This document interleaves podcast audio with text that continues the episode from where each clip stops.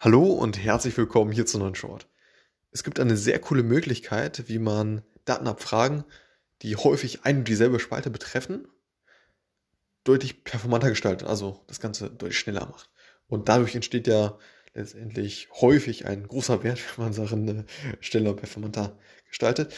Und zwar, indem man auf diese Spalte einen Index setzt oder ja, kreiert. So.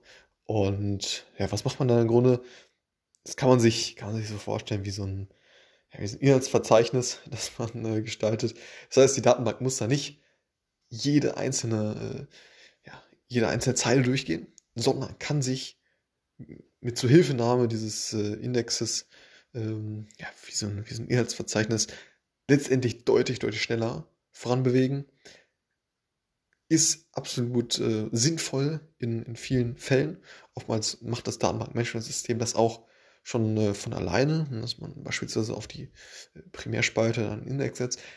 Es gibt den Nachteil, dass dieser Index, ja, wenn neue Daten hinzukommen zu dieser Tabelle, dieser Index äh, letztendlich wieder neu kreiert werden muss. So.